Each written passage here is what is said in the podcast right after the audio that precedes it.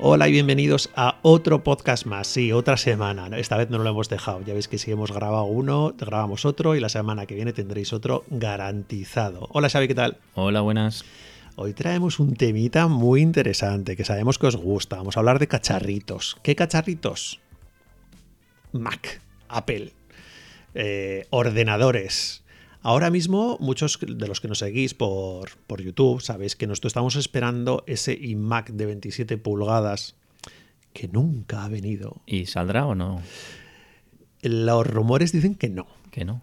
Los rumores dicen que no. Ahora viene la. No sé cómo se dice, la WWW, no sé qué. La conferencia de desarrolladores de Apple viene el 6 de junio y nadie apuesta porque salga un iMac de 27 pulgadas. Porque si no, no tendría ningún sentido que Apple hubiera presentado los Mac Studio y una pantalla de 27 pulgadas.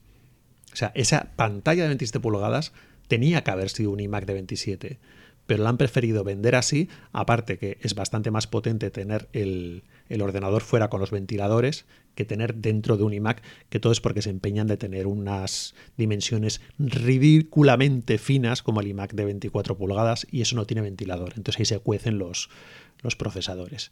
Entonces en este podcast yo ya he encargado mi, mi ordenador para este año, pero queremos hablar de qué es lo que hay que comprar para Xavi, porque Ahora mismo estás con un ordenador, un iMac. Con un iMac de será de 2012. 2012. Sí. El, y Xavi hace. Entonces, para ver qué es lo que vamos a comprar eh, para Xavi, claro, lo primero que hay que analizar es para qué funciones utilizas tú el ordenador.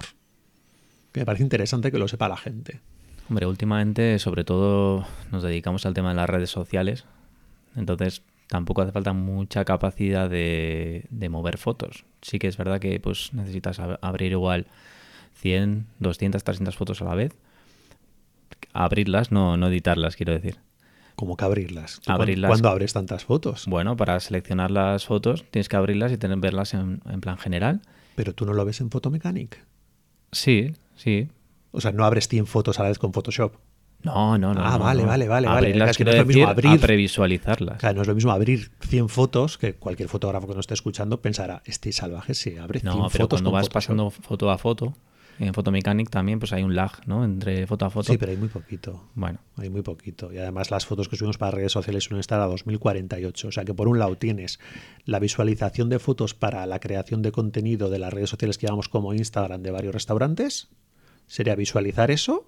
Luego temas de web, que tampoco me hace falta gran cosa.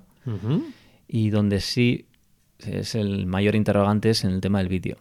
Sí, que el tema del vídeo estamos ahí todavía sin Sí. fomentarlo o no fomentarlo. Que ha habido años, por ejemplo, pues hace, creo que fue el año pasado, hace dos años, que le dimos muchísimo al vídeo, que fue como una de las principales fuentes de ingresos.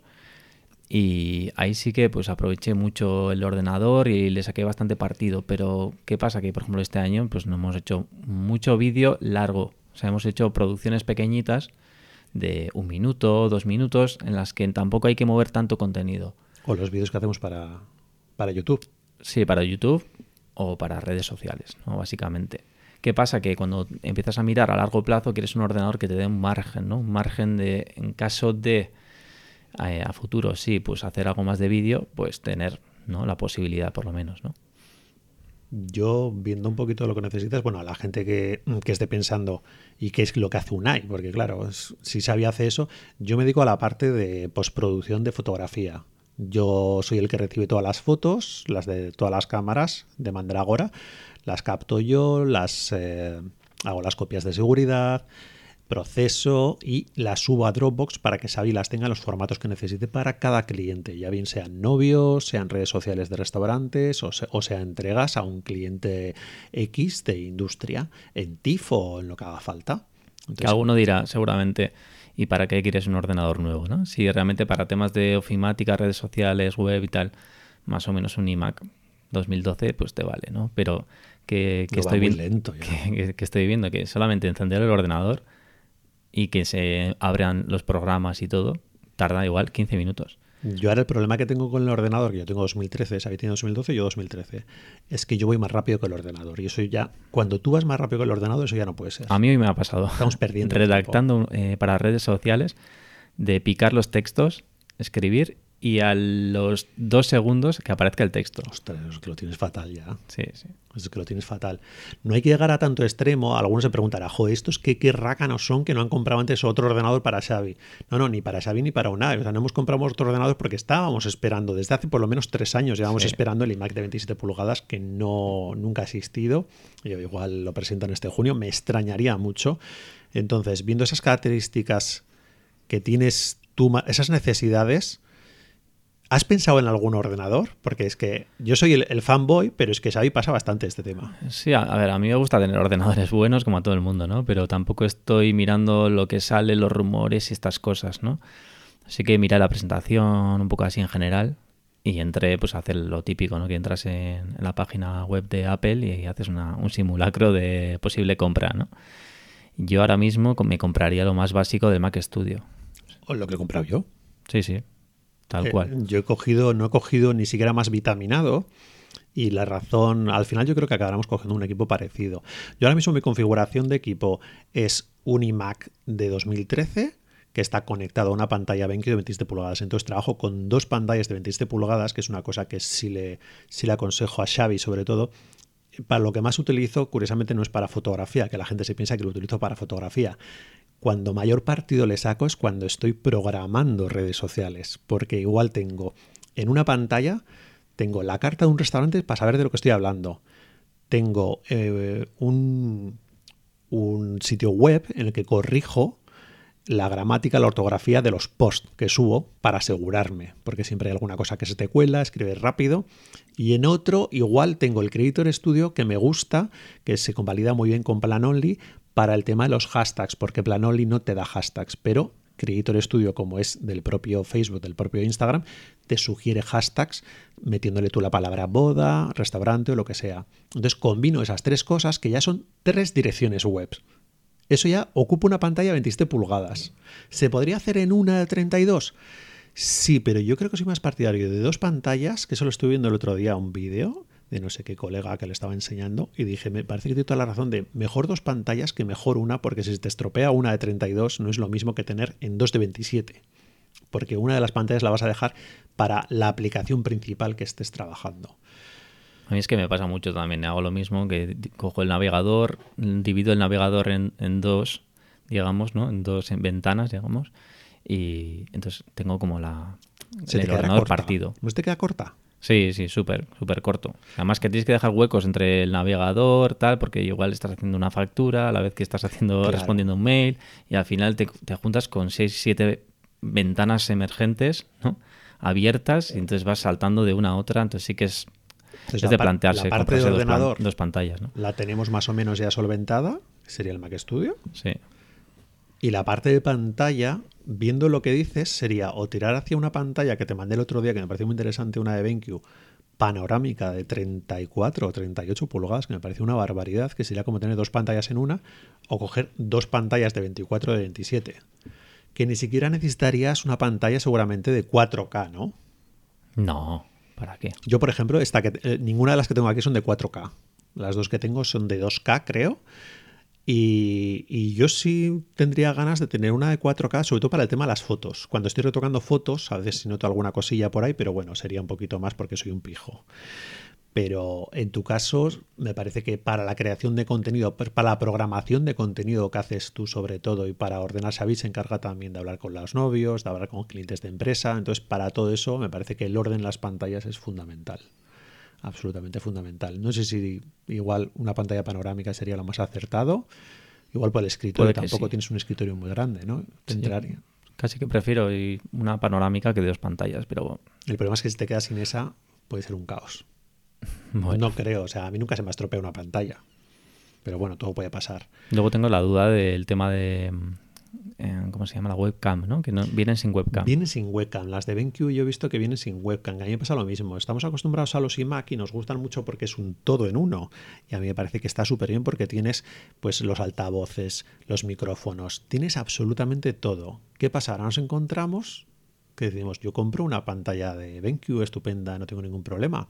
Pero no tiene webcam y no tienes altavoces. Ya, es que tan- Tampoco. tanto cuesta. O sea, lo del altavoz no me importa tanto porque trabajo bastante con los auriculares, pero lo de la webcam, no sé, por lo menos alguna opción, ¿no? Es que no tiene ni una sola pantalla con webcam. Tienen que la pones exterior, lo que pasa que al final a mí me da un poco pereza el tema de meter cosas exteriores porque vas ocupando al final del ordenador, vas ocupando todos los agujeros de los USB con mil accesorios, que es que yo tengo un Happy y todo es que no llego, es que tenemos mil cosas conectadas. ¿Y no hay alguna otra marca que no sea BenQ?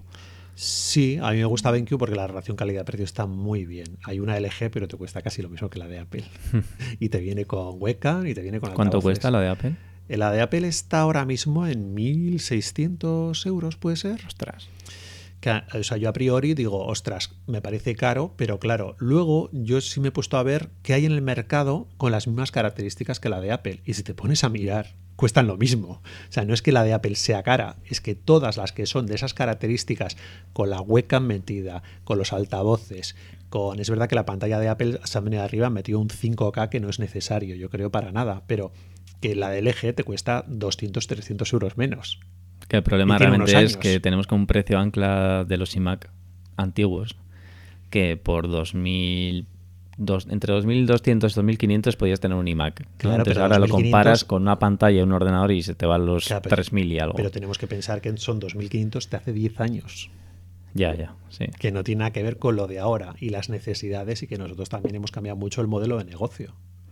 Entonces, tenemos que estar pensando en todo eso. Es verdad que nos da mucha pereza el tema de que no sea iMac por todo esto que estamos diciendo, de todo lo que hay que enchufar y luego también hay temas de movilidad, porque a veces tenemos que viajar tenemos que movernos y a nosotros os vais a reír más de uno, pero es que utilizamos el iMac a modo de portátil, depende de qué trabajos, que nos lo llevábamos debajo del brazo y lo enchufábamos allí, nos hacíamos un Capture One, un Tether y más chulos que un 8 y lo veíamos en 27 pulgadas. Ahora, si tienes que trasladarte, tendríamos que llevar una pantalla, el Mac Studio, sería un Cristo.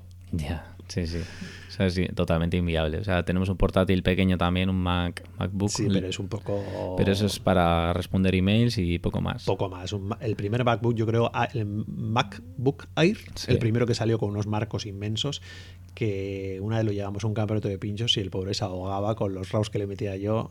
Tuvimos que llevar enseguida el IMAP porque dijimos esto no funciona. Claro, porque luego tienes que instalar todos los programas que, que Lo tienes. Que no sé si al futuro tendremos que quitar ese y tendremos que meter un portátil de los de ahora que aunque sea por 1000 euros o por 900 euros ya tienen el chip M1 y para esas cosas en exteriores que queremos hacer nosotros vas más que sobrado. No tiene absolutamente nada que ver. Confiamos bastante en todo lo que tenemos ganas de hacer la, el cambio al chip M1 porque creemos que después de tener unos ordenadores de hace 10 años el cambio va a ser importante.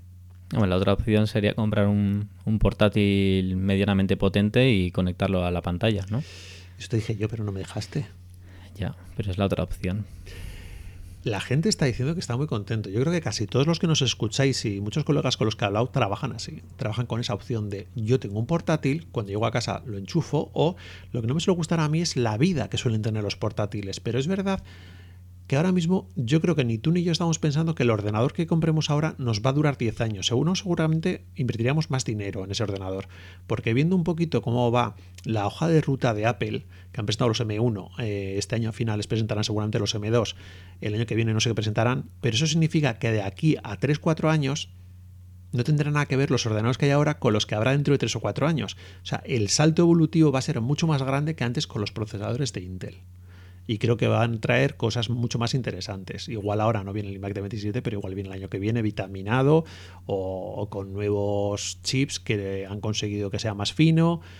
Sí veo que hay muchos cambios por los que ahora no es el momento para invertir un auténtico dineral en, un ordenador, sino decir, igual es mejor invertir menos con una pantalla y algún accesorio. Los accesorios están ahí para siempre. la pantalla, va, a estar va, a estar, va a aguantar más que el ordenador. Sí, sí, la, la pantalla va a aguantar todo lo que le eches. O sea que podríamos trabajar también con un portátil conectado a una pantalla y luego el teclado y el ratón, ¿no? Aparte. El teclado y el ratón lo bueno que tienes que ya los tenemos. Porque si no, si tenemos que comprar todos los accesorios, nos vamos a arruinar con lo que cuesta cada cosa. Pero bueno, incluso lo, yo estoy viendo mucha gente que trabaja en vez de con los de Apple, con los de Logitech, que me parece que dicen que son incluso mejores. Pues este es un poco nuestra, nuestras dudas, nuestros pensamientos. Ya os iremos diciendo un poquito qué es lo que compramos, qué es lo que no compramos. Déjanos en los comentarios, ¿vosotros qué, qué, ¿qué equipo tenéis? Pero que algunos nos habéis dicho que tenéis portátil, que estáis muy contentos, pero la vida útil de los portátiles yo siempre tengo miedo. Y pensar que nosotros pasamos la mayoría de las veces como 8 o 10 horas al día trabajando en casa.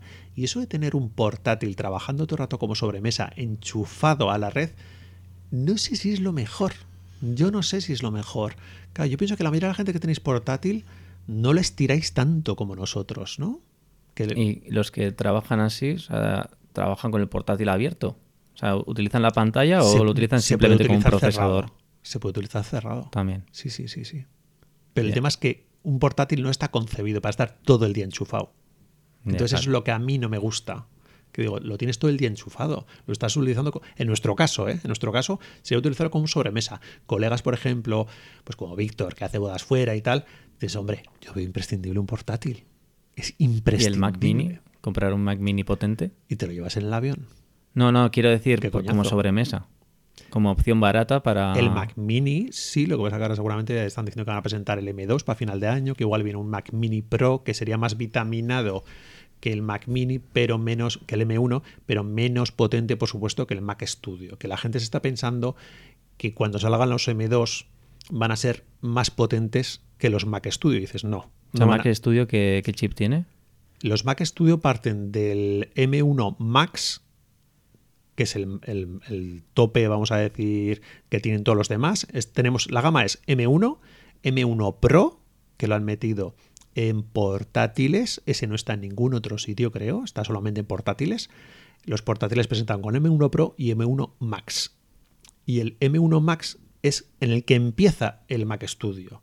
Entonces lo que han hecho ha sido luego fusionar dos M1 Max, lo han convertido en el Ultra, que ese es el que cuesta ya 4.000 euros. Ah.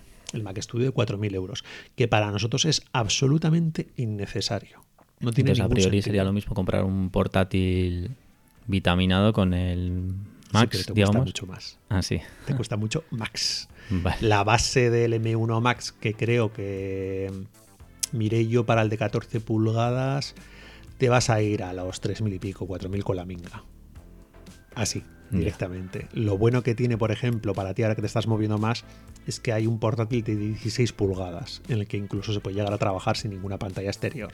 O sea que tú y estamos acostumbrados a 27 pulgadas y pasar a, aunque sea 16, puede ser un poco duro. Pero claro, estás con la ventaja de que si te mueves y tienes que ir de un sitio a otro y, y como tú estás haciendo labores más ofimáticas, igual sí te puede valer. Pero claro, estamos hablando de un portátil que igual empieza en 3.000 y pico y acaba en 5.000 y pico. Bueno, pues habrá que mirarlo y estudiarlo bien. Sí, sobre todo yo estoy pensando en todo lo que va a venir de Apple, todas las novedades, y creo que ahora mismo son, son cosas para pensar. Bueno, lo dicho, dejadnos en los comentarios vosotros qué opináis, qué tenéis, qué queréis comprar, qué nos aconsejáis. Y hasta el siguiente podcast. Hasta la próxima.